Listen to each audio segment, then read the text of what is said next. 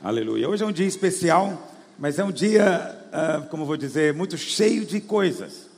Então, uh, nós já tivemos hoje oração, louvor, consagração de filho, ofertas, mas hoje também uh, nós vamos começar o nosso período de jejum do segundo semestre. E, e antes de, de nós fazermos isso, só vou responder três perguntinhas que mandaram aqui. Essa aqui eu não devia responder, mas vou responder. Pastor, gostaria de saber se a igreja videira do Bueno recebe doações de empresários, doações de alimentos, eletrodomésticos, roupas. Sim, nós aceitamos. Quem que não aceita? Qual igreja? Aliás, qual pessoa? Todo mundo, eu aceito, inclusive, pessoalmente. Mas eu estava conversando com um rapaz que ele diz que faz parte da videira há mais de quatro anos. Ele disse que não é assim que as células é que tem que entregar cestas básicas. Sim, é verdade.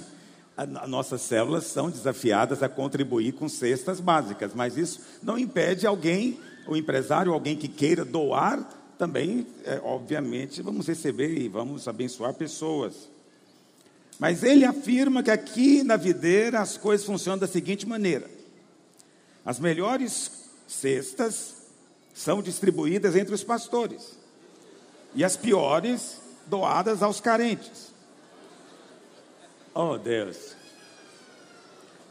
não há limites para falar mal da gente, olha para cá.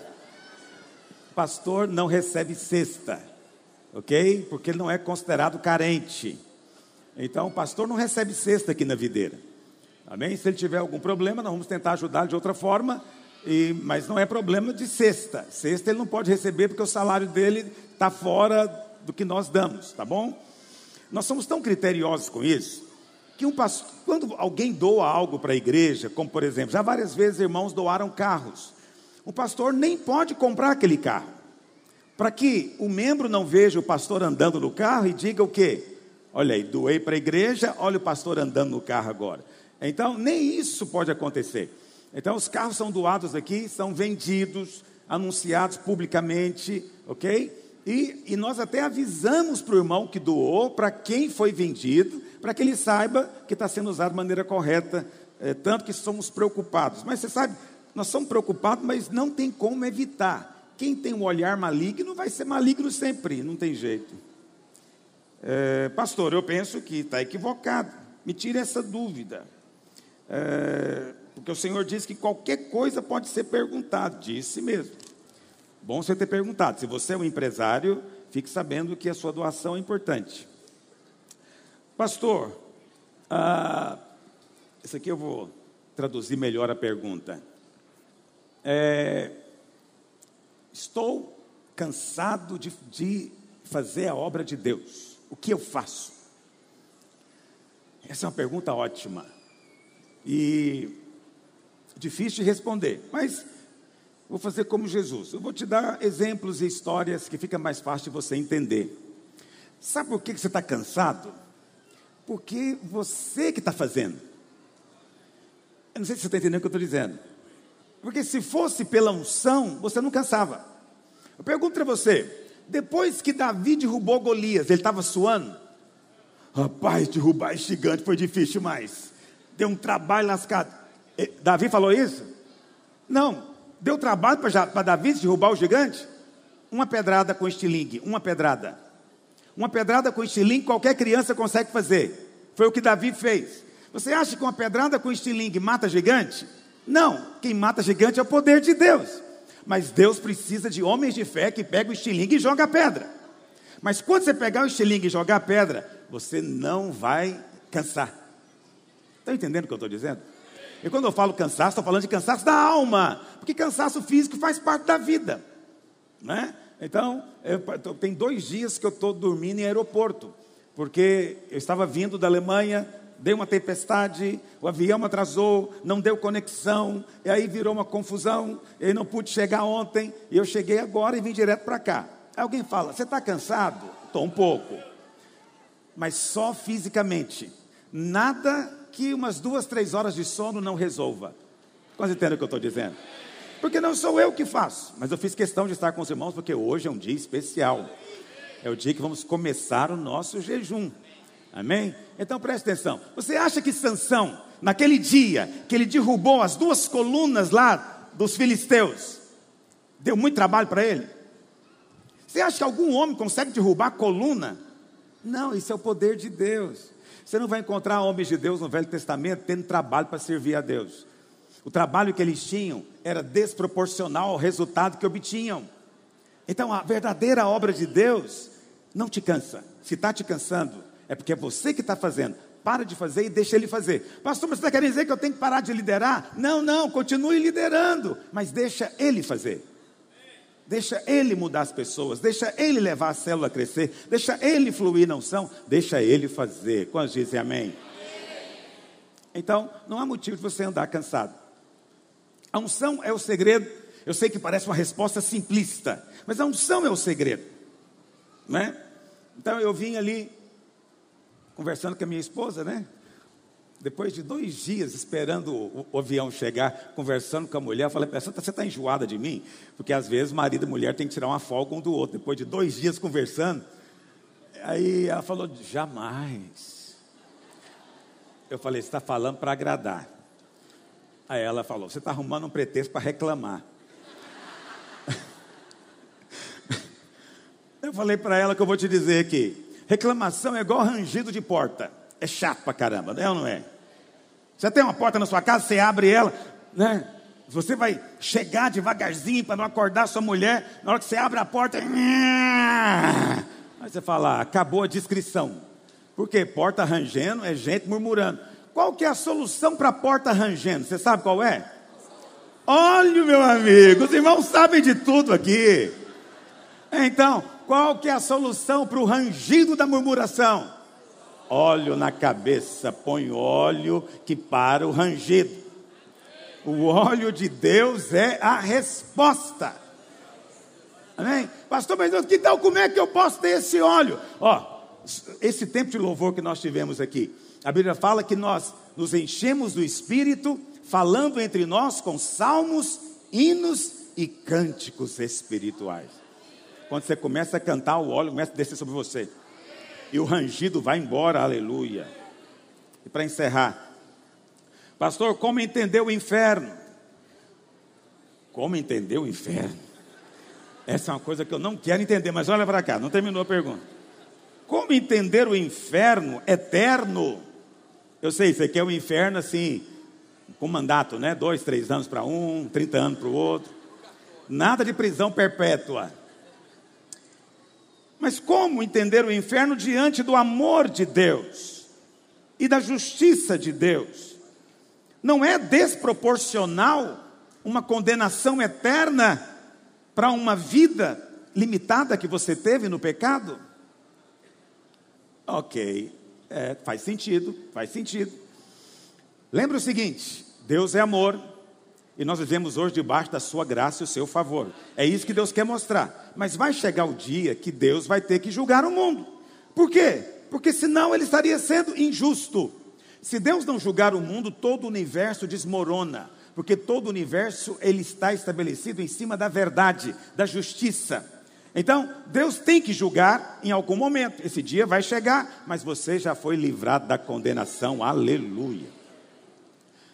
E aí, então, como como é que então é, você pode conciliar isso? Então vou te dar só uma ilustração fácil de você entender. A punição de um, de um crime, eu não sou advogado, mas vou te falar um princípio que, que certamente faz parte do direito.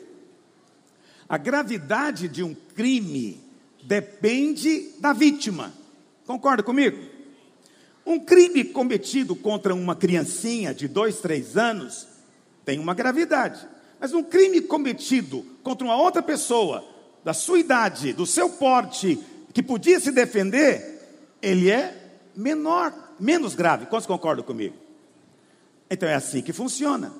Então, a gravidade do crime é determinada pela vítima. Então, vou te dar uma ilustração que eu já dei aqui em outras ocasiões. Vamos supor que você está é, tá na rua e o mendigo para você, e você ali começa a discutir com ele, e você dá um soco nele. Isso é errado. É errado sim ou não? É grave. Concorda comigo que é grave? Mas vamos imaginar agora que você saiu e encontrou o governador. E por alguma razão que ninguém entende, você deu um soco no governador. É crime? Sim ou não? É mais grave do que o soco no mendigo? Sim ou não? Porque o governador tá em, tem uma outra função de dignidade, de conhecimento, ficou mais grave. O soco é o mesmo, mas mudou a gravidade, concorda? Aí um dia você vai lá conhecer o presidente, o presidente vem te dar a mão, você dá uma cesta de raiva e dá um soco no presidente. Ficou mais grave o seu crime? Aí um dia você vai no Vaticano e o Papa vem te abençoar e você pega o Papa, dá uma rasteira e dá um soco no Papa. Você vai preso. Eu pergunto a você: seu crime aumentou ou não? Sim. Por quê? Depende em quem você der um soco. Imagina que você então encontra um ladrão e o sujeito quer te roubar e você dá um soco no ladrão. Continua sendo errado? Sim. Mas qual é a gravidade disso? Nenhuma. Mas dar um soco no Papa é muito grave? Quantos concordam comigo? Eu sei que você não é católico, mas o Papa é gente boa. Você concorda comigo? É um bom cidadão, tem uma vida santa, correta. Então, dar um soco no Papa é muito grave. Agora, não dá para comparar com Deus. A Bíblia fala que todo pecado é uma agressão contra Deus. É que você acha que você peca contra pessoas. Não é?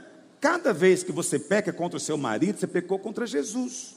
Cada vez que você peca contra a sua esposa, pecou contra Jesus. Por quê?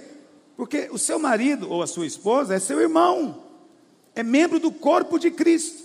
Quando você faz mal para ele, fez mal para Cristo. Está entendendo o que eu estou dizendo? Então preste atenção: todo pecado é uma agressão a Deus. Deus é absolutamente puro, santo, sem pecado. Deus é absolutamente grande, então, qualquer agressão contra Deus tem que ser punida proporcionalmente. Estão entendendo? Qual é a proporção da agressão a um Deus eterno? Uma punição eterna. Uma punição eterna. Se não houvesse Deus, não haveria. Mas há um Deus. Ele nos criou. E está determinado que vamos comparecer diante dele. Mas nós não precisamos ter medo, porque nós somos amados. E o verdadeiro amor lança fora todo medo. Amém? Mas quem não conhece o Senhor, se for condenado, ou quem conhece e rejeitou, vai ser condenado eternamente. Ok. Uh, eu vou fazer o seguinte: eu vou falar do jejum no final da minha ministração. E eu não vou falar o que está na revista, me perdoe. Mas eu estou com a semana inteira com um negócio na minha cabeça e eu vou falar porque eu acredito que quando está assim na minha cabeça deve ter alguma razão. E eu creio que é o Espírito Santo falando conosco. Quantos querem ouvir a voz do Espírito Santo? Eu gostaria de falar hoje com vocês sobre chuva. Chuva do céu. Chuva de bênçãos. Como dizia aquele corinho antigo: chuvas de bênçãos teremos, é a promessa de Deus. Tempos benditos já. Os irmãos não sabem nada de tradição evangélica. Chuvas de bênçãos, chuvas de bênçãos do céu, gotas benditas já temos, chuvas rogamos a Deus. Cada um sabe uma letra diferente, mas no final tudo é chuva. Vem chuva sobre nós a chuva. Eu louvo a Deus. Passamos por tempos de seca. Eu digo para os irmãos, tenho passado por, por um tempo já, algum tempo, de seca. Mas a seca faz parte da nossa vida. A seca só garante que o tempo da chuva está chegando. Eu sei que nós não gostamos muito das estações, porque, na nossa opinião, tudo deveria ser igual. Mas a beleza da vida está nessas oscilações. Tempo de chuva, tempo de seca, tem hora que é dia, tem hora que é noite. Entende o que eu estou dizendo? Essas oscilações fazem parte. Alguém me mandou uma mensagem essa semana, tentando me consolar, não sei exatamente do que, mas me fiz sentir consolado. E a irmã disse que apareceu um anjo para ela e, e ela estava no hospital. E ela e o anjo falou para ela, mas ela não sabia que era anjo, ele pareceu como uma pessoa normal. E aí ele falou para ela: Por que, que você está assim, chateada? E ela falou: Porque eu estou cheia de problemas. E aí o anjo mostrou para ela o monitor né, que faz o eletrocardiograma. Você sabe o que é o eletrocardiograma? Exame do coração. E o eletrocardiograma, ele na, no monitor, ele fica para cima e para baixo. Já viu aquilo? E na hora que a pessoa morre, como é que fica? Pi reto. Aí o anjo falou para ela: está vendo? Altos e baixos significa vida. Na hora que fica pi, você morreu. Eu achei essa palavra angelical. Porque o meu sonho é o pi. Mas depois que eu a ouvi, eu falei: ah, meu Deus, eu quero um alto e baixo. Eu quero a oscilação. Né? Então, faz parte da vida. O importante é você saber que não importa o momento, você nunca está sozinho. O Senhor te conduz, te leva para águas tranquilas, passos verdejantes, mas eventualmente você acaba indo parar né, no vale da sombra. Mas Davi diz: Não tenha medo, eu não tenho medo, porque Ele está sempre comigo. Eu não ando debaixo de condenação, eu ando debaixo do favor. Mas eu sei que essas coisas todas nos levam ao crescimento. Então isso nos mostra, e a palavra do Senhor nos ensina. Projeta, por favor, Zacarias capítulo 10, verso 1. Antes de falar da chuva, eu tenho que falar de um outro elemento, que é o tempo da chuva. A nossa vida, ela é feita de ciclos, tempos. No grego, tem duas palavras para tempo: cronos, de onde vem a nossa palavra cronograma, cronômetro, não é? Porque cronos é o tempo contado pelo relógio. Uma hora depois da outra, um dia depois do outro. Isso é cronos.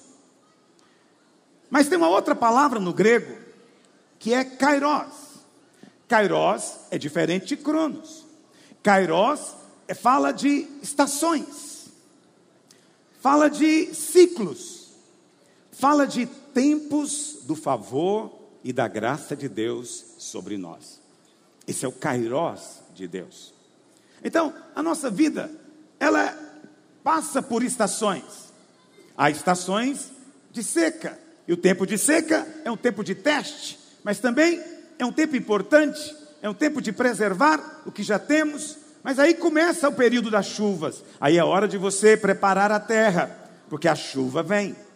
Mas ela vem no Kairós de Deus. Eu quero dizer para você algo que o Espírito Santo falou ao meu coração.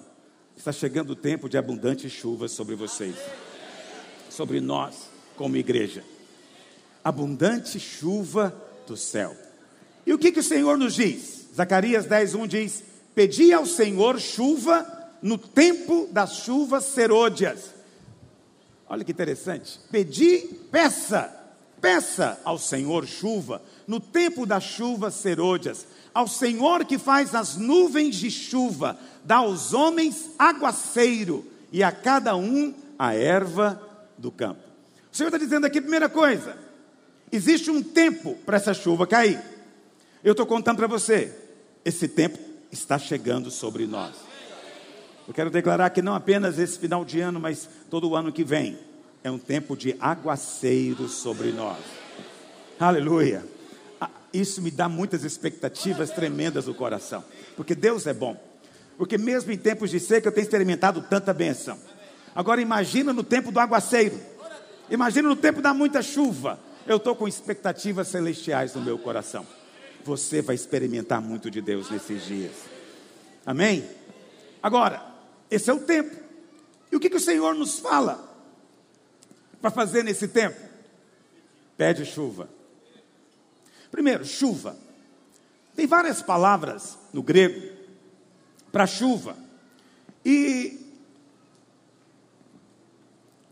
eu quero, não vou me deter nesses detalhes todos com você, mas é interessante porque duas palavras são as mais usadas, duas ou três, que é Ioré e Melcosh. Ioré e Melcosh fala das chuvas temporãs e aqui no texto fala de chuvas serôdias. O que, que significa a palavra serôdia? É muito bonito, português arcaico, talvez você não sabe o que significa. O significado é muito simples, significa últimas chuvas. E a chuva temporã significa simplesmente primeiras chuvas. Então, em qualquer sítio, você vai encontrar pessoas que plantam e eles sabem que existe o fruto temporão. O que é o fruto temporão? É aquele que veio primeiro, veio antes, bem antes, às vezes, do tempo normal. É chamado de temporão, porque significa primeiro. Então, na palavra de Deus existem as primeiras chuvas, que são as temporãs, e as últimas chuvas, que é a chuva serôdia. Você deve interpretar isso sempre de duas formas. Em primeiro lugar, isso é algo profético, tá bom? A chuva temporã foi o que aconteceu no livro de Atos. Quando o Pentecoste aconteceu, quando o Espírito Santo veio, aquilo foi a chuva temporã, as primeiras chuvas. E olha, as primeiras chuvas foram extraordinárias, basta você ler o livro de Atos. Não havia necessitados entre eles, não havia ninguém precisando de coisa alguma, eram supridos em tudo. Não havia doentes entre eles, todos eram curados. Havia milagres, havia abundante ensino, doutrina dos apóstolos, oração, comunhão, partir do pão, e a igreja crescia dia a dia. Isso foi na chuva temporã. Agora, o que é chuva serôdia? São as últimas. Eu creio que nós vivemos os últimos dias. Eu creio que estamos próximos do arrebatamento dos vencedores. Então, nesse tempo, o Senhor diz: vai ter as últimas chuvas. Eu creio que essas últimas chuvas serão mais abundantes do que foram as primeiras. Se as primeiras foram maravilhosas, as últimas serão torrenciais para a glória de Deus. Mas também você deve entender que se aplica a nós, ok? Se aplica a nós. Existem ciclos de crescimento. E esses ciclos de crescimento, a Bíblia sempre usa Israel como exemplo. Então, tudo em Israel é, é um símbolo para o nosso crescimento. Então, a, a, topografia, a geografia, os nomes, até mesmo a lavoura, a chuva com os tempos das chuvas, tudo isso é tipológico na palavra de Deus. Amém? E você sabe, chuva não pode acontecer todo o tempo, senão a lavoura não cresce. Amém, pastor Mauro, meu assessor para assuntos agrários, agrícolas. É ele planta, não é? Então, é um lavrador, ele sabe disso. Se chover todo o tempo, não tem lavoura. É preciso chover no tempo certo. Então, é preciso que venha as primeiras chuvas, porque é a hora de colocar a semente. Então, a terra tem que ser molhada. Mas próximos também da colheita tem que ter mais chuva, para o grão ficar granado na espiga para a colheita será abundante. Então, é preciso que entre essas duas chuvas tenha também sol, porque não há crescimento sem o sol do Senhor. Então, as coisas de Deus funcionam assim, com estações e tempos. Esse é o seu kairós. Eu fico vendo na palavra de Deus como, como o Senhor é maravilhoso. Nós ministramos aqui esses dias, e eu ministrei novamente essa palavra nas, nas viagens que eu fiz essa semana. É, lá em Lucas capítulo 2, a Bíblia fala eu não me lembro qual o versículo, se é o 50, alguma por ali. A Bíblia fala que, que é, quando a família de Jesus foi a Jerusalém, quando ele tinha 12 anos, Jesus ficou com 12 anos no templo, sozinho. E ele ficou lá conversando com os doutores da lei. Volta, por gentileza. É, 42, por favor. Olha o que diz. Quando ele atingiu uh, tarará, uh, avança 43, terminados os dias da festa, 44 também, pensando que estavam entre eles, não estavam, e verso 45 diz que não encontrando, voltaram, três dias depois o acharam no templo, assentado no meio de quem, meus irmãos? É assentado com o povão? Doutores. E o que que Jesus, com 12 anos, fazia com os doutores? Ele ensinava para os doutores? Hã? Ele dizia para os doutores: Você sabe, essa lei que você está lendo, eu ditei para Moisés. Eu que escrevi tudo isso. Ele falou isso para os doutores? Não. A Bíblia fala que ele fazia o quê? Com doutores ele fazia perguntas. Veja, o Deus que se fez carne fazia perguntas. E depois ele perguntava ainda mais com relação à resposta. E todo mundo ficava, ficou impressionado com a sabedoria dele, fazendo perguntas, não fazendo afirmações, não fazendo asseverações que ele vem a fazer, mas com qual idade que o Senhor realmente começou a ensinar o evangelho? 30 anos. Com 12 anos ainda não era o Kairós. E as coisas fora do tempo são sempre um problema. Tudo fora do Kairós de Deus gera problema. É preciso estar sensível para perceber quando é o tempo. Alguns deixam passar o tempo da oportunidade. Jesus disse, entrando em Jerusalém, ele olhou para a cidade e chorou. E eu louvo a Deus, cada vez que eu vou em Israel, quando nós chegamos na cidade, todas as vezes nós choramos. A Bíblia fala que Jesus, então, chegando no mesmo caminho que Jesus chegou a Jerusalém, nós chegamos também hoje. E ele olhou para a cidade e falou: Quantas vezes eu quis colocar vocês debaixo das minhas asas, como a galinha coloca os seus pintinhos, mas vocês não quiseram. E olha eu de novo aqui, mas vocês não estão reconhecendo o tempo da vossa oportunidade, ou seja, não estão percebendo o kairós. Você não está notando o kairós. Esse era o tempo, você perdeu o tempo. Mas alguns, quando leem esse versículo, ficam tão ansiosos, e eles dizem o contrário: eu não posso perder realmente tempo nenhum, e acabam se precipitando, começando coisas fora do tempo, querendo realizar coisas fora do tempo, não sabendo esperar o tempo apropriado. Mas o Senhor Jesus é tão maravilhoso, é tão perfeito, que com 12 anos ele não ensinou nada. Com 12 anos ele só fez perguntas. Mas perguntas certamente que deixaram os doutores perplexos. Mas quem faz pergunta mostra humildade. Quem já vem com as respostas mostra arrogância. Com 12 anos ele só fazia perguntas. Quantos entendem o que eu estou dizendo hoje? Então, essa é uma questão é, fundamental. Existe o tempo de Deus e existe a chuva de Deus. A primeira menção de chuva, temporã em serôdia, está lá em Deuteronômio 11, verso 14. Leia, projeta por favor, não está saindo aqui na televisão. Darei as chuvas da vossa terra a seu tempo.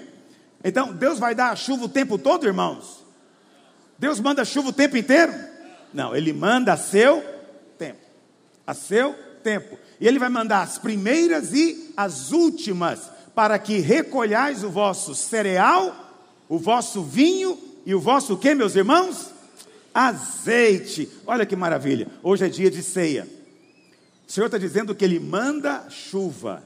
E quando Ele manda chuva, você tem mais abundância de pão, de vinho e de azeite. O pão e o vinho nos falam da mesa do Senhor.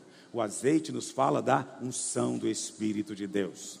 É aquilo que eu falei na hora das perguntas. Esse azeite, ele te dá poder, ok? De maneira que você não vai fazer obra de Deus no seu próprio poder.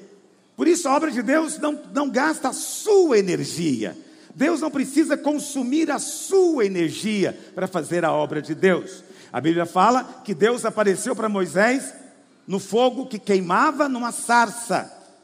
Mas a sarça não era consumida pelo fogo, porque Deus não precisa de usar a sarça como combustível para o fogo dele.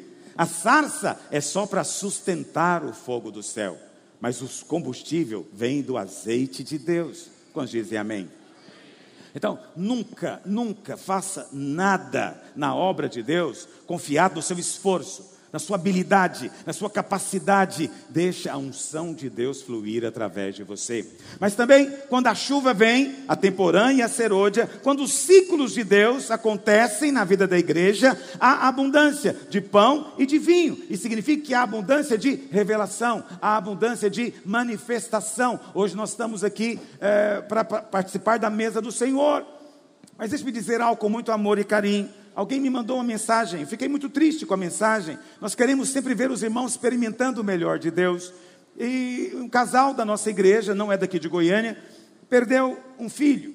E, e o enquanto o filho estava no hospital, eles então fizeram a ceia todos os dias. E no final me mandaram uma mensagem dizendo: Pastor, e agora? Como é que você faz com o seu ensino? Não funcionou, eles disseram. Presta atenção. O pão e o vinho não têm poder em si. Não transforme isso em algum tipo de, de hóstia evangélica. Entendeu? O que tem valor é a revelação envolvida aqui. Muitos acreditam que é o pão em si mesmo, não é. Se for o pão em si mesmo, vira superstição. Não é? Não é isso que o Senhor quer. O pão e o vinho é importante. Eles podem sim manifestar poder, mas só para aquele que entendeu e crê.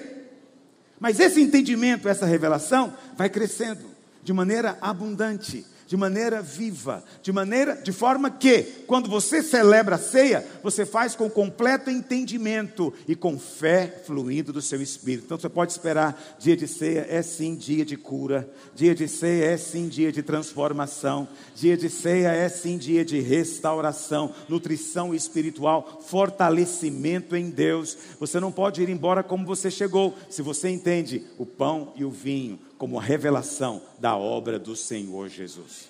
Quantos dizem amém sobre isso?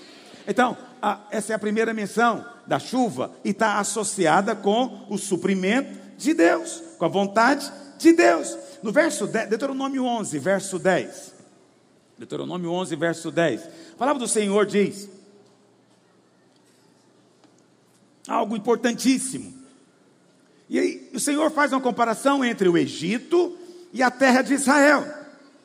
E o Senhor disse para o povo de Israel quando estava chegando em Canaã: Porque a terra que passais a possuir não é como. Ok, volta o verso 10, por favor. Isso, obrigado.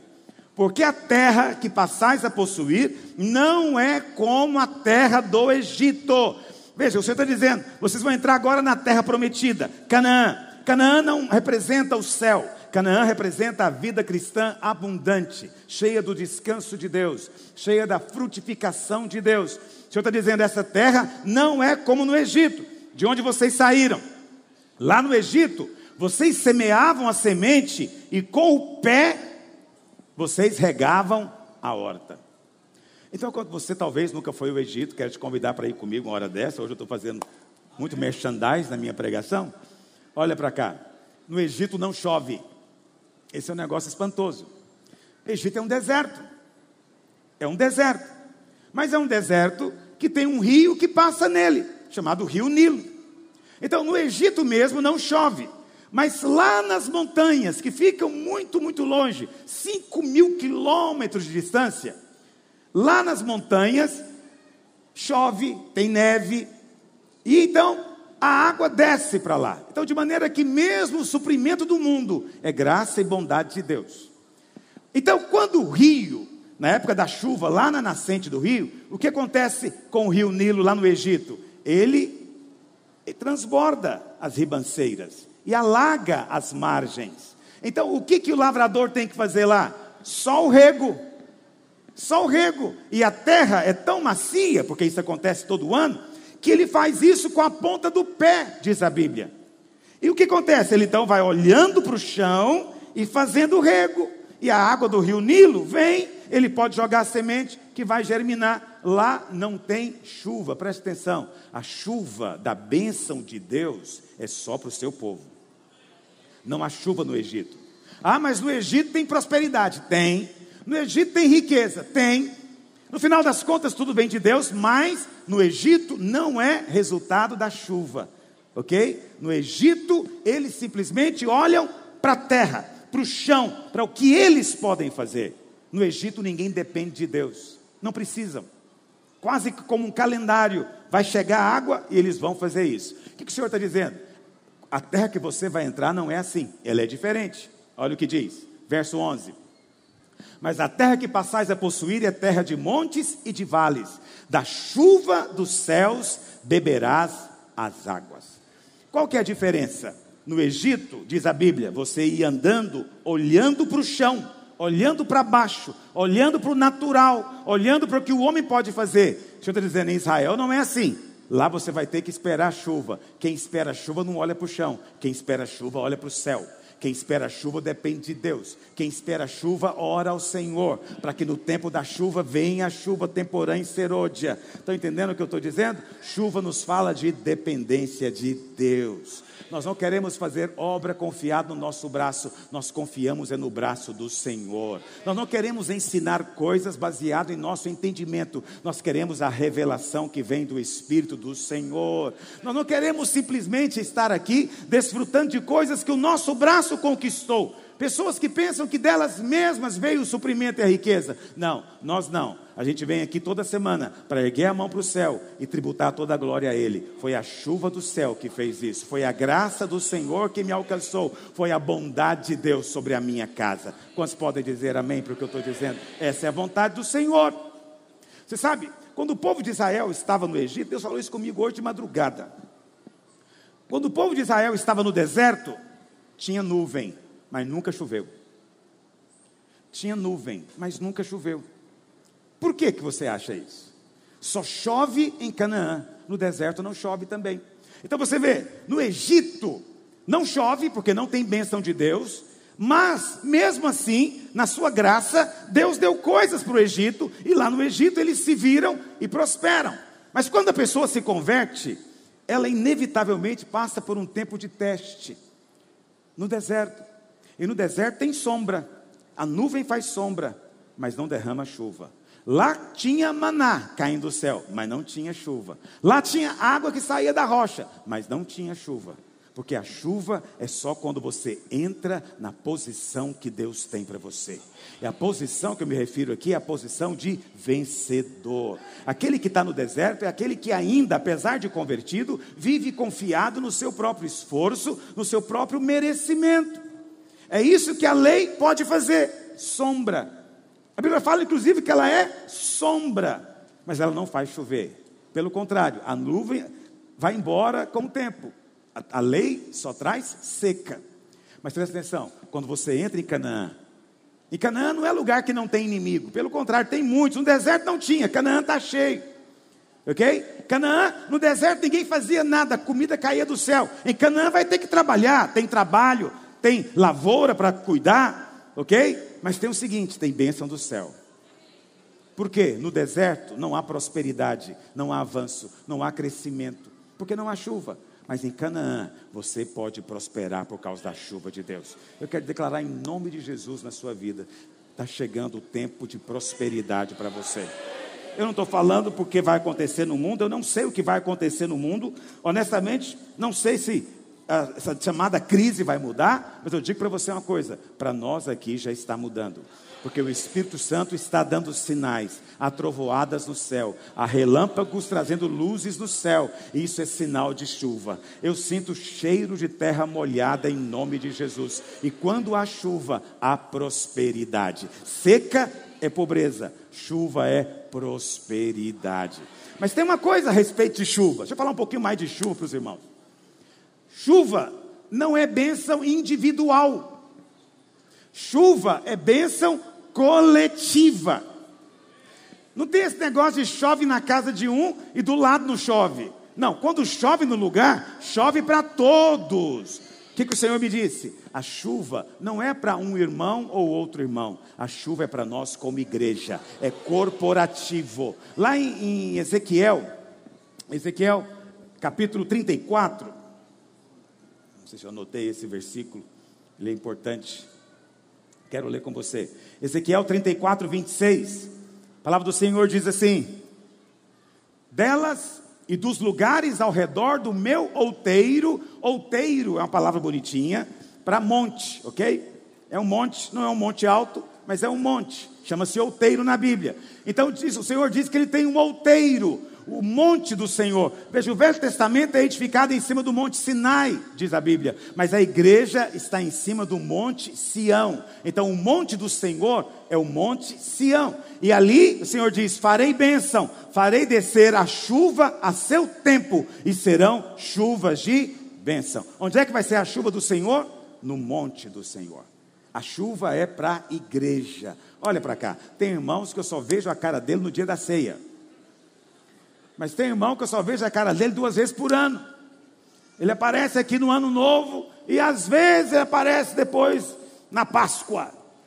E no resto do tempo a gente não vê. Alguém fala, mas esse irmão, oh, presta atenção, você é filho, filho é filho. Isso não muda, mas tem uma coisa que muda: a bênção de Deus é sobre a sua casa. O Salmo 23 termina como? E habitarei na casa. No primeiro ele diz: bondade e misericórdia me seguirão todos os dias da minha vida. Por quê? Porque habitarei na casa do Senhor para todos sempre. Bondade e graça, bondade e misericórdia são reservadas na casa do Senhor. Então você precisa de estar, de estar na vida da igreja. Você precisa se envolver na vida da igreja. Há uma bênção de chuva corporativa vindo sobre nós aqui nesses dias. Quantos creem no que eu estou dizendo? Essa é a graça do Senhor. Então, não pense que é coisa pequena você vir uma reunião a um culto de domingo, não é coisa pequena, porque aqui é liberada a palavra do Senhor, que também é chuva. Nós vimos aqui esses dias, lá em Isaías 55, acho que é o verso 10, uh, ah, nós lemos Olha o que diz: porque assim como descem a chuva e a neve dos céus, e para lá não tornam, sem que primeiro reguem a terra e a fecundem, e façam brotar, para dar semente.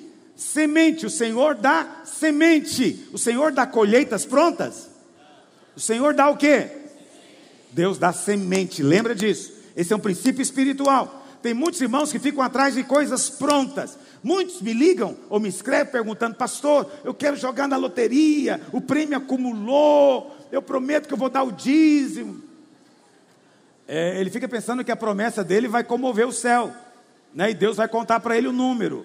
Olha para cá, se você quer jogar na loteria, ninguém vai te impedir, ok? Mas você está jogando dinheiro fora, você está contribuindo no gasofilácio errado, porque lá a chance de você receber de volta é mínima, mínima, mínima. Mas aqui é uma certeza completa, completa, completa. O que você semeia aqui, você vai receber. Mas os irmãos falam, mas eu quero saber se pode ou se não pode. Eu falo, se pode ou se não pode, não me cabe dizer, eu não sou Moisés. Mas uma coisa eu sei: Deus dá semente. Loteria não é semente, loteria é a colheita pronta. E eu não estou te contando algo que me disseram, eu li isso de gente muito séria que fez pesquisa. Todo mundo que ganha na loteria, que era pobre, volta a ser pobre. Quem já era rico, continua rico. Mas pobre que ganha na loteria, vai voltar de novo para onde estava. Por quê? Porque não tem a bênção de Deus. Deus não dá colheita pronta, Deus te dá semente. Tudo que Deus te dá, te dá em forma de semente. O seu ministério é semente. Um tempo atrás, alguém chegou em mim e falou: Pastor, ore por mim, que eu também quero ter essa, essa unção que você tem de ensinar a palavra. Falei: Perfeitamente, o Senhor tem interesse em te dar. Eu orei com ele, passou um tempo, ele voltou. Ele falou: Pastor, não estou vendo acontecer. Eu falei: Não funciona assim. Se você coloca a semente e fica olhando para ela, não vai germinar. Semente você tem que plantar, cobrir e esquecer. Na hora certa, ela vai germinar e vai frutificar. Você entende o que eu estou dizendo? Mas ele, como criança, ele recebeu a oração e começou a dizer para as pessoas: pode perguntar que agora eu tenho a unção do pastor Aloysio. Eu nem tenho essa unção, só na cabeça dele que eu acho que eu tenho. Então presta atenção, não funciona assim.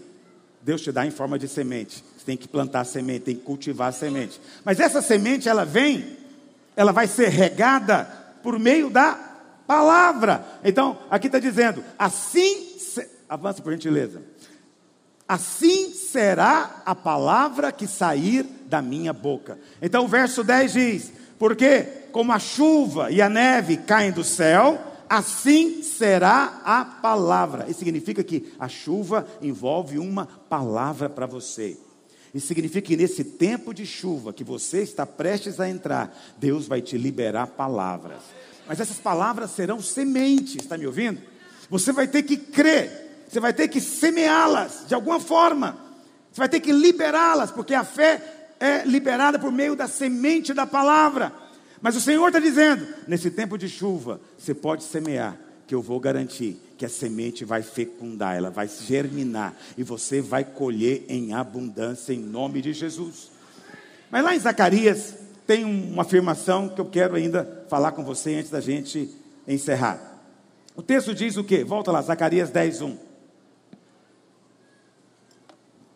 Pedi ao Senhor chuva no tempo das chuvas. Vou mudar o verbo aqui para ficar mais fácil você entender. Peça ao Senhor chuva no tempo das chuvas. Aí alguém pode perguntar, e eu espero que você esteja perguntando: por que, que eu tenho que pedir chuva se é época de chuva? Ora, se é época, não tem que fazer nada. Eu não tenho que fazer nada. A chuva virá de qualquer jeito e eu vou ser abençoado do mesmo jeito. Então, esse aqui é o mistério da oração. A oração é um mistério. Há muitas coisas que são mistérios na Bíblia, ok? Porque Deus não precisa de ninguém. Quantos concordam que Deus é soberano? No entanto, Deus criou anjos. E os anjos, eles obedecem a palavra e eles vêm para nos servir. Ora, Deus precisa de alguém para executar as coisas que ele fala? É um mistério. Ninguém sabe explicar, mas Deus escolheu fazer assim. E Deus também escolheu que somente vai fazer através de você. Então eu vou dizer algo: a chuva vem, mas Deus quer que você peça pela chuva. O Jesus levou a sua doença, mas Ele quer que você peça a cura. A Bíblia fala que você já foi enriquecido nele, mas Ele quer que você peça suprimento e prosperidade a Ele. Ah, mas já é tudo nosso. Mas o Senhor tem prazer que você peça, porque quando você pede, você cria um relacionamento, ok? E você vai ter que liberar fé. Deus trabalha com fé. Quando você pede, você está liberando fé. Mas mais ainda, se você não pede e você é passivo, fica esperando que aconteça, como alguns irmãos às vezes me dizem: Ah, eu estou na graça, eu não tenho que fazer mais nada. Então ele não ora, ele não vem às reuniões, ele não faz mais nada. E ele pensa que vai colher alguma coisa. É impossível colher sem semear. Entendeu? Deus seria injusto se a semente que nem foi semeada germinasse. Então, é, há uma parte que é sua. Deus estabeleceu isso. Então, no tempo da chuva, peça. É a vontade de Deus fazer, mas peça. Deus já disse que vai fazer, mas peça. Não é pelo seu muito repetir, mas peça. Não é pelo volume da oração, mas peça. Entende? Porque quando acontecer, você vai saber que foi Deus que fez. Você vai tributar glória ao nome dele. Você não vai achar que foi mera coincidência. Porque você vai saber, Deus fez. Deus fez. Quantos estão entendendo o que eu estou dizendo? Então, nós sabemos que está decretada a bênção sobre nós. Por quê? Efésios 1,3 diz que nós já somos abençoados com toda sorte de bênção espiritual. Quantos creem nisso? Mas mesmo sendo abençoado, é importante que você peça. Mesmo sendo seu, peça. Ok? Peça. Pedir é uma ordem. No tempo da chuva, peça a chuva. Pastor, mas eu queria entender isso melhor. Eu vou te dar alguns exemplos para você entender. O primeiro está em Daniel, capítulo 9, verso 2. Quando o povo de Israel é, foi levado cativo para Babilônia, Deus falou para Jeremias que o cativeiro iria durar quantos anos? Quem se lembra? 70 anos. Então Deus falou para o profeta muito tempo antes, que o cativeiro viria, mas duraria 70 anos. Quando venceu os 70 anos, alguém poderia falar: bom, agora já cumpriu os 70 anos, agora Deus vai fazer. Mas o que que homens de Deus entendem? É que Deus não vai fazer nada senão como resultado de oração. A volta de Jesus é resultado de oração. Enquanto você acha esse mundo agradável, um lugar bom para se viver, ele não vem. Mas no dia que o Espírito e a noiva disserem vem, aí ele vem. Mas a noiva está dizendo vem. A noiva às vezes está dizendo, não, espera um pouquinho, ainda queria construir uma casa melhor, queria fazer uma viagem de férias para a Europa, ainda queria, ainda sou solteiro, eu quero casar, eu não tenho filho, quero ter filho, ainda tenho uma vida para viver. Então, enquanto você acha esse mundo um lugar aprazível, ele não volta. Mas o mundo está ficando cada vez mais desconfortável. Entende? Essa coisa de ideologia de gênero é só um detalhe, filho. Só um detalhe. É claro que é muito desagradável. Eu acho desagradável quando eu vou à Europa, porque lá os europeus são muito. Bom, eles são europeus. Então, você. Eu sou caipira, eu falo para eles, eu sou de Goiás. Lá em Goiás, se eu ver alguém de cabelo azul na rua, a gente para e olha. Porque nós somos goianos, lá ninguém pinta o cabelo de azul, quando pinta a gente olha. Entendeu? E quando vê dois homens se atracando com bigode e tudo, a gente para e olha também. Essas coisas vão se tornar tão comuns, tão normais. Mas será que vai produzir desconforto na noiva? Quando houver desconforto, a noiva vai orar, vai dizer: Vem o teu reino, volta, Senhor. Estabelece o seu governo, muda a história. Quando isso acontecer, volta. O que Deus faz, faz por causa de oração. Por que disso? Mistério. Daniel entendeu, olha o que diz o verso 2: No primeiro ano do reinado de Dario, eu, Daniel, entendi pelos livros, aqui está falando de Jeremias, que o número de anos de que falara o Senhor ao profeta Jeremias, que haviam de durar as assolações de Jerusalém, era de 70 anos. Uma vez que ele entendeu isso, o que, que ele fez? Voltei o rosto ao Senhor para buscar com oração, súplica, jejum e pano de saco de cinza. Presta atenção, quando ele entendeu que a vontade de Deus era aquela e que era chegado o tempo da profecia, ou seja, chegou o Kairós, chegou o Kairós, é hora de voltar para Jerusalém. O que, que ele fez então? Foi orar. O que, que eu estou desafiando você nesses dias? Eu estou te falando que é tempo de chuva, a chuva está vindo. O que fazer nesse momento? Ir para casa assistir televisão? Não, é hora de orar para que venha chuva mesmo orar com convicção. No tempo da chuva, pede chuva. Uma vez que entendi que esse é o tempo de Deus fazer, então eu vou orar. Lá em Ezequiel 36, verso 37. Eu não tenho como ler com você o capítulo todo, depois você pode ler. É, Ezequiel, o Senhor fala para Ezequiel muitas coisas que ele vai fazer né, que ele ia fazer o deserto florescer, que ele ia multiplicar grandemente os homens, a nação toda, haveria bênção, prosperidade que as nações iriam invejar. Mas aí o Senhor diz: Olha, assim diz o Senhor Deus, ainda nisto permitirei que seja eu solicitado. Ele não tem a palavra oração, é uma palavra mais formal. Eu vou solicitar. Entende? Ainda nisso permitirei que seja eu solicitado pela casa de Israel. Dois pontos. Eu espero, eu já falei que vou fazer, mas eu espero que eles me peçam que eu multiplique os homens como rebanho. Verso 38. Como um rebanho de santos. Você consegue ver um rebanho de santos aqui? O Senhor disse que para nós pedirmos. É a vontade de Deus que todo homem seja salvo? Sim ou não? Então, quando você sabe que é a vontade de Deus, você faz o quê? Pede a vontade de Deus, solicita a vontade de Deus, para que seja então multiplicado o rebanho de santos, o rebanho de Jerusalém nas suas festas fixas, assim nas cidades desertas se encherão de rebanhos de homens e saberão que eu sou o Senhor, aleluia. Como o Senhor é bom, como o Senhor é bom. Chuva é uma coisa preciosa, chuva renova o ânimo. Mas tem uma coisa a respeito de chuva. O que acontece quando alguém toma chuva? Não. Pensa mais. Sim, quando, quando chove a gente molha, aleluia. Mas eu quero que você medite um pouquinho mais. Olha, eu vou te dizer uma coisa que acontece, que aconteceu com a minha esposa, aleluia. Ela não está aqui. Nós estávamos viajando, e aí Estávamos no hotel, falamos, vamos, vamos ver aquela loja. Mas é um vamos assim, de uma só carne. E aí fui com ela. O que aconteceu no caminho? Choveu. Quando chove, acontece uma coisa interessante: estraga a maquiagem.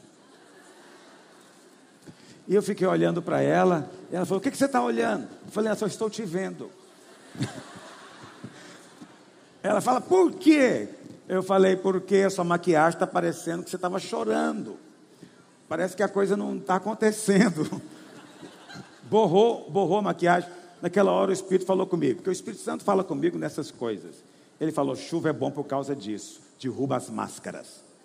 Todo mundo que gosta de ter uma aparência, uma maquiagem espiritual, a chuva derruba ele. Por quê? Porque ele não pode dizer que foi ele que fez. Não tem nada a ver com ele. Foi algo que caiu do céu. Quando cai do céu, tira toda a aparência sua. Você ganha a realidade do céu.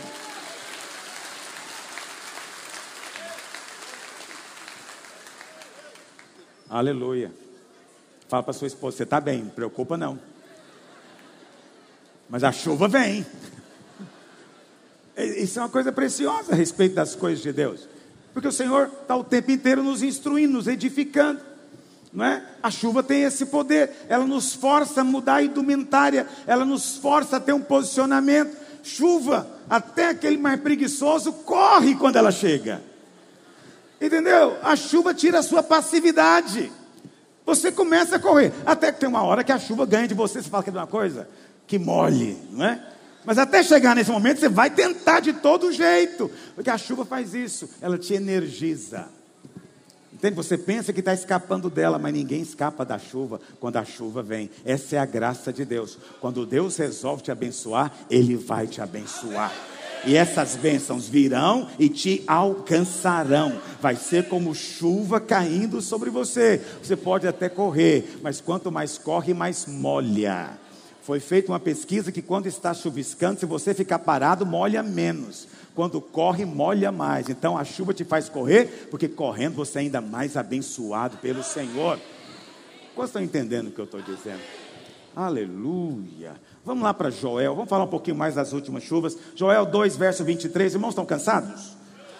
Aleluia. Já vou encerrar agora, em nome de Jesus.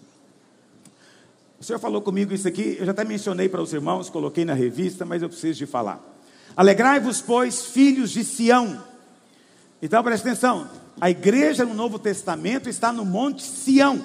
Então, todas as vezes que fala de filhos de Sião, está falando da igreja, do Novo Testamento do povo que vive na graça.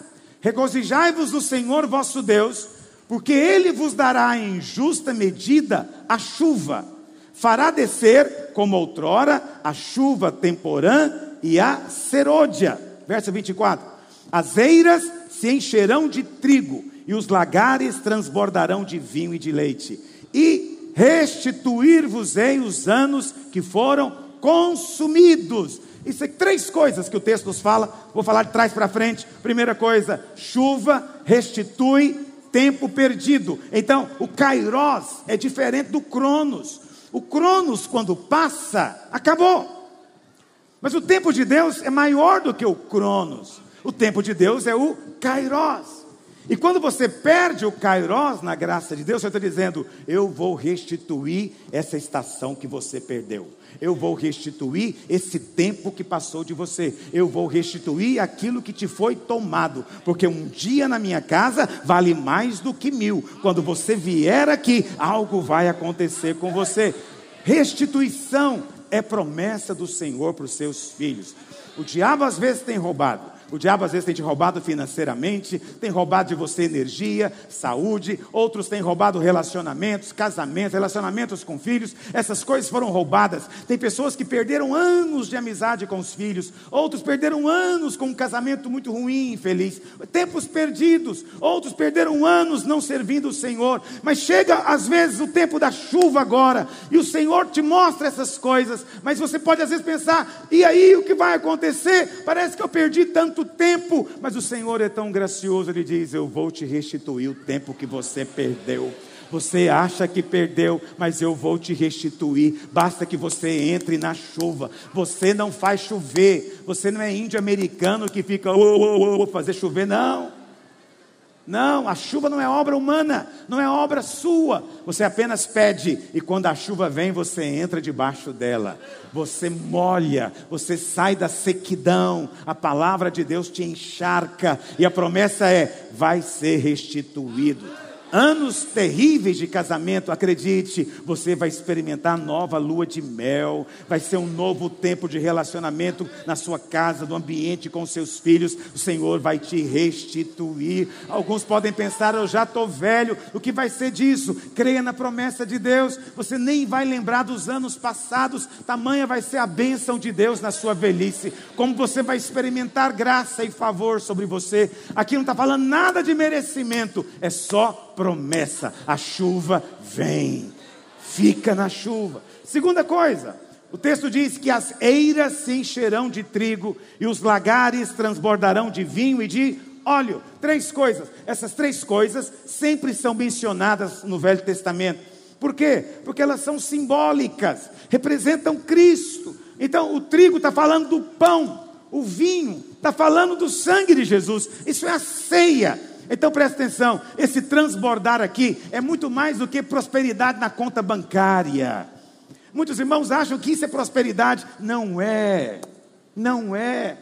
Tem gente que tem casa grande, carrão, muito dinheiro na conta, mas na casa dele, dentro da casa, você não sabe, você passa na porta e fica admirando que beleza de casa, mas lá dentro tem uma família angustiada, filhos tentando suicídio, maridos traindo, mulheres em depressão, o inferno, ninguém consegue conviver, ninguém consegue desfrutar de nada, tem dinheiro para comer, mas vai comer sozinho, não tem com quem compartilhar, ele pode dormir no melhor colchão, mas ele não tem sono, ele tem que dormir com remédio, ele pode ir para onde quiser, mas onde ele vai, ele sente a mesma coisa. Sabe por quê? Porque é pobre, muito pobre, muito pobre. A verdadeira riqueza, meu amigo, é você ter prazer em tudo que Deus coloca diante de você. Eu, eu, eu aprendi em Deus. Quando eu viajo, aleluia. Quando eu viajo, as pessoas perguntam para mim, pastor, você é goiano? Fala, eu sou goiano, eu desfruto das coisas de Goiás. Toda segunda-feira, a empregada da minha esposa faz frango com piqui guariroba, toda segunda. Toda segunda, por quê? Porque eu sento e eu descanso comendo aquele negócio. Traz memórias boas para mim, eu como toda segunda. Choveu, eu vou comer pamonha. Não vai escapar. Vou na pamonha. Vou na pamonha. Quando eu era criança, a pamonha era diferente de hoje. Era feito com banha, tinha torres na pamonha. O queijo era grande. Hoje em dia o negócio ficou meio econômico. Mas eu como também. E eu desfruto. Eu sento com a minha família e nós rimos. Então somos capazes de comer um camarão que custa caro, mas também comemos a pamonha com a mesma alegria, o mesmo prazer. Deus dá. Porque na minha casa há abundância de alegria. Tem uma escada que liga o céu à terra na minha casa. Anjos sobem e descem. E na sua casa também a promessa de Deus. Esse é o transbordar do pão e do vinho. O pão e o vinho. Agora, eu não gosto de pobreza, sou franco com você. E nem Deus gosta de pobreza. Deus é um Deus rico. Deus, tudo que Deus faz é com abundância. Eu não, eu não ando atrás de dinheiro, meu negócio é outra riqueza. Mas eu detesto pobreza. A pobreza não vem de Deus. Eu fui criado na pobreza, minha mãe não gosta que eu fale muito disso, ela fica chateada comigo. Já vou logo pedindo perdão para ela. Mas eu, até os oito anos de idade, na minha casa era privada daquela de fossa que tinha um buraco. E minha mãe ficava com medo da gente cair lá dentro. É pobreza. Me fala, que graça que tem numa privada de força. Me fala. Eu prefiro ir num banheiro de granito. Prefiro sentar num vaso almofadado. Presta atenção, é pobreza é horrível. Entende? Na minha casa fazia o prato. Fogão antigamente tinha, uma, tinha umas portinhas, lembra disso? Tinha um forno, mas tinha uma portinha para você guardar coisa lá dentro. Alguém é dessa época?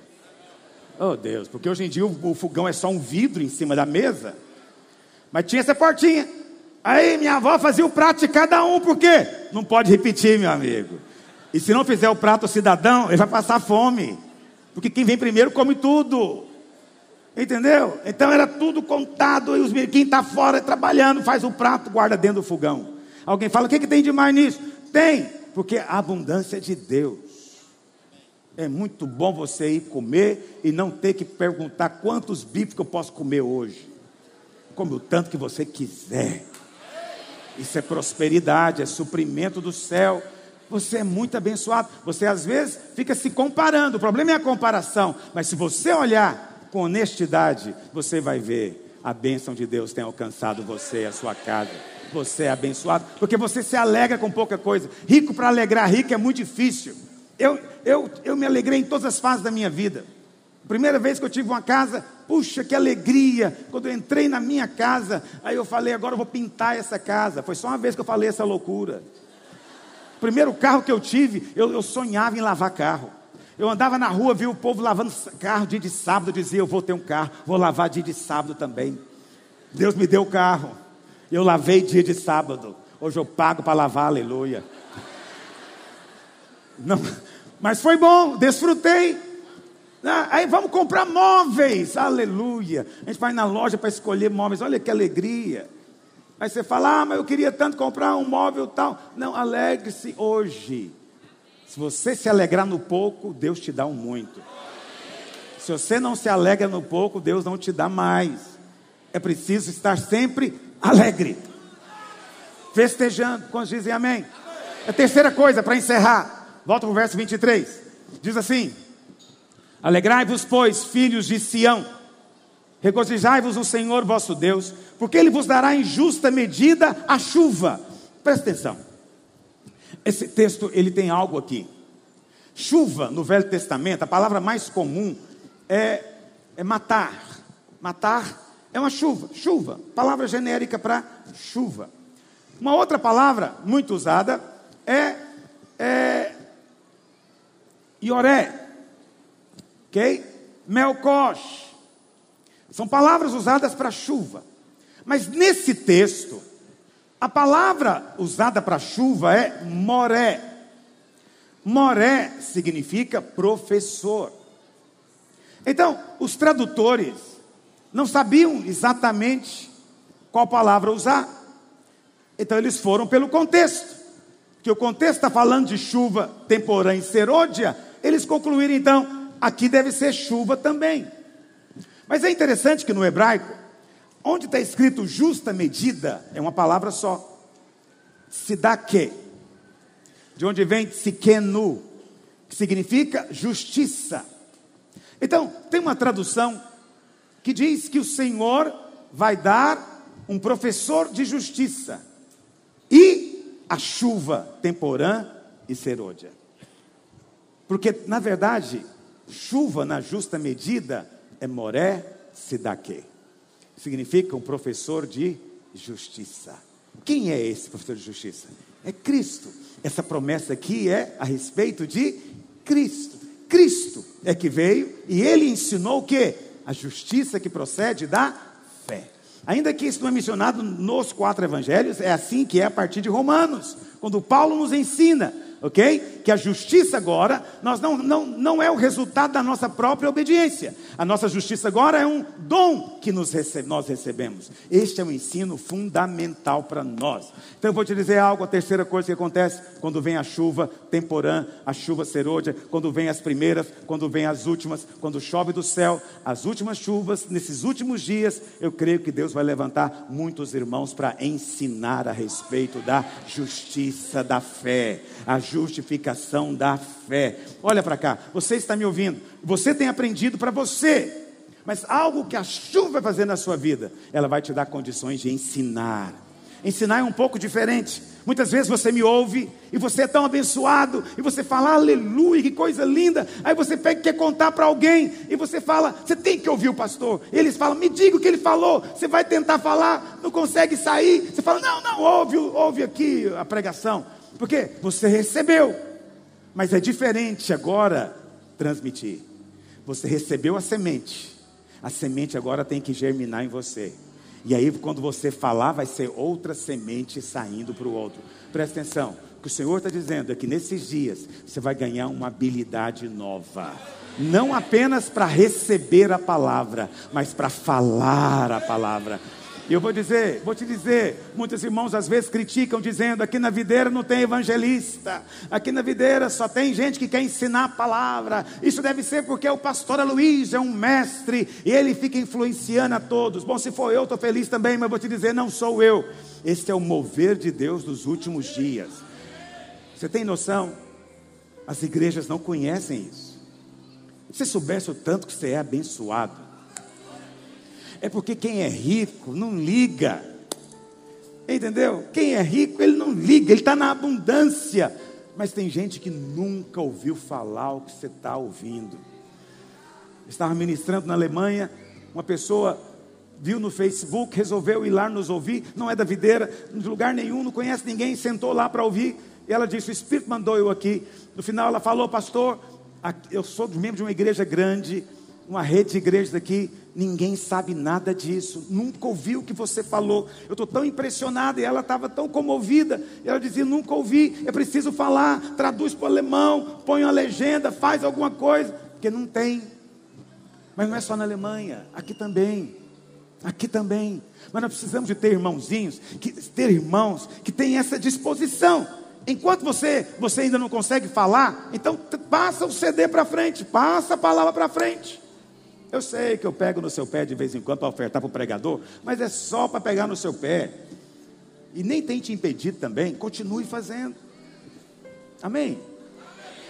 Tem um irmãozinho do interior de Goiás, esqueci a cidade dele. Só vi ele uma vez pessoalmente, só converso por telefone.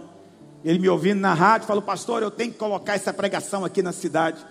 Esses dias ele me ligou, a cidade virou um, um vendaval e gente de um lado e de outro, controvérsias, brigas, com meu nome, eu não estou sabendo de nada. E ele me ligou falando, pastor, o avamento aqui está grande demais. Perseguição de todos os lados. Ele falou, mas a mensagem da justificação pela fé está indo adiante. Veja, ele não é da videira, ele não tem nenhum compromisso comigo, mas entendeu a mensagem. E tornou-se moré. Você nesses dias vai ser colocado numa nova posição. Não é nem que você vai liderar, não é que você vai sentar e vai conseguir contar para os outros o que, que é a justiça da fé, o centro do Evangelho, com as crenchuvas nesses dias. Por isso vamos jejuar. O nosso jejum, eu vou orar com você agora. O nosso jejum, ele vai ter uma lógica diferente nesse semestre. Nós vamos fazer o jejum cada semana com uma função da célula, porque a célula é a nossa maneira de ser igreja. Primeira semana, nós vamos ter o jejum com os discipuladores. Pastor, é proibido eu aparecer por aqui? Não, você pode vir. É aberto para toda a igreja, ok? Mas, mas o discipulador está sendo desafiado. A segunda semana vai ser dos anfitriões de célula. Aí o discipulador fala, pastor, eu posso vir também? Claro que pode. É, a ênfase vai ser no anfitrião. Eu vou orar pelo anfitrião. Vamos liberar uma bênção especial, um dom de Deus desses anfitriões, mas é para todos podem vir. A terceira semana vai ser dos líderes de célula com os seus líderes em treinamento. Então essas três semanas vai ser aqui nesse prédio. A quarta semana é a semana da inundação, da chuva do céu. Vai ser com toda a igreja. Ok? Então, na verdade, você não vai jejuar 21 dias dessa vez se você não quiser. Você pode jejuar, evidentemente. Mas você vai ser desafiado a jejuar só na sua semana. E em cada semana eu vou reunir aqui com os irmãos todos os dias. Tem um dia ou outro que eu vou ter que viajar, mas basicamente estarei aqui todos os dias, ministrando. E o Senhor já tem me dado palavra para eu ministrar para os irmãos aqui nesses dias. E eu sei que vai ter muita chuva do céu. É um tempo importante para nós, porque nesse tempo nós queremos fortalecer a unidade. Presta atenção, não há edificação sem unidade. Não existe casa para Deus se as pedras não estão juntas. Um amontoado de pedras não é um edifício. Deus não habita em amontoados de pedras. Deus habita em casas espirituais. Então, quando nos reunimos, uma casa espiritual é feita, mas é preciso que haja unidade, um só coração, um só pensamento. Amém, meus irmãos? Uma só fé, então aí tem edificação, tem casa. Então a unidade é muito importante. Por isso, nesse tempo de jejum, cada semana, nós vamos fazer a leitura de um livro. E, diferentemente dos outros jejuns, nesse jejum nós não vamos vender, nós vamos dar de presente para os irmãos. É, já é a chuva. Já é chuva na sua vida. Mas tem que ler. Porque como alguém falou na última reunião, vai ter uma maldição escrita. Não, não vai não, brincadeira. Alguém ganhou uma Bíblia aqui, disse que tinha uma maldição na Bíblia. Mas não era se não lesse a Bíblia, era se não fosse no culto, né? Oh Deus. Então você vai ganhar um livro. Ah, esse negócio, eu vou jogar fora esse negócio. Rebelde. Pois eu estou querendo pegar, ele não quer ser pegado. Vamos ver se você lhe obedece.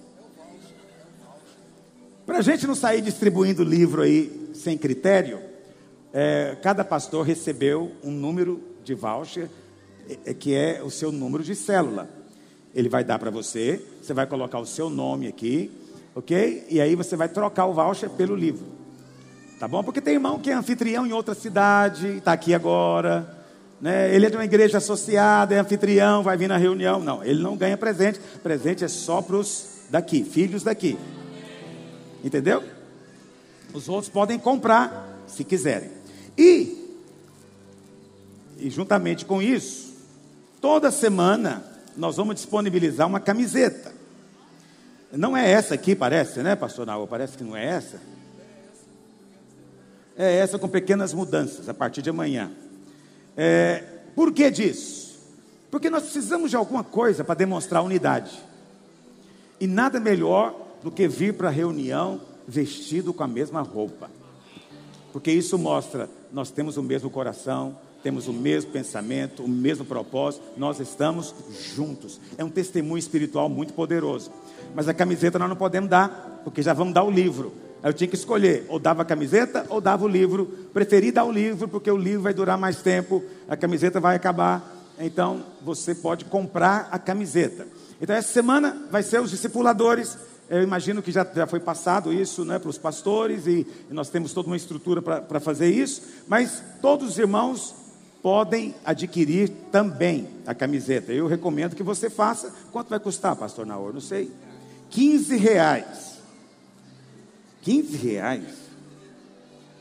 Mas está muito barato. Bom, também não é nenhum algodão egípcio, né? Mas é algodão. Ok? É algodão, não é tergal, não. Poliéster. Ah, ah, bom, o que mais que vai ter no jejum, pastor? Nós vamos fazer a transmissão. No último jejum nós fizemos transmissão, nesse vai ter também, tanto pela rádio quanto pela internet. Vamos ter oração de manhã também, normalmente, e na oração de manhã vai ser compartilhado também rapidamente a palavra do dia, que também vai ser à noite. E nós vamos, em cada semana, é, vai ter alvos de oração específico daquela função, para Deus fortalecer, dar sabedoria e também para levantarmos mais irmãos nessa função. Hoje nós já somos uma grande igreja em célula, nós somos mais de 4 mil células. É muita célula na cidade, mas eu creio que ainda tem espaço para mais células em Goiânia. Quantos concordam comigo? É, eu sei que tem célula que fica ouvindo o louvor da outra, tão próximas que são. Mas aleluia, quanto mais luz resplandecendo, mais a glória de Deus será vista. E é através da igreja. Quantos dizem amém? Então, quantos querem se envolver no jejum desses dias? Fiquem em pé onde você está. Vamos participar da mesa do Senhor juntos.